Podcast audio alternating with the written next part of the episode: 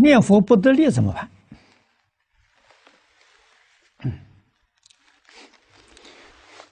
不得力有很多因素啊，不是单纯的，最好自己很冷静的去反省啊。古人教给我们：行有不得，反求诸己啊。那么实实在在，在总的原则上来说呢？啊，这从根本上讲，不得力了，就是不守规矩。守规矩哪有不得力的道理？啊，规矩是什么？规矩是戒律。如果你能够持戒念佛，肯定就得力。啊，你把戒律收获了，所以不得力。啊，那戒律是什么？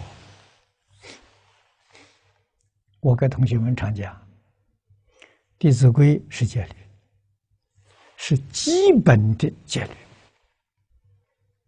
啊，你要学《弟子规》，学《感应篇》，学《十三业》，一念佛肯定得力。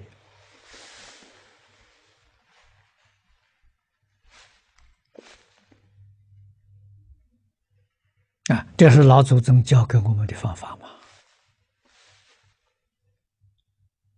啊，那么你自己再想想，不得力的肯定心浮气躁嘛。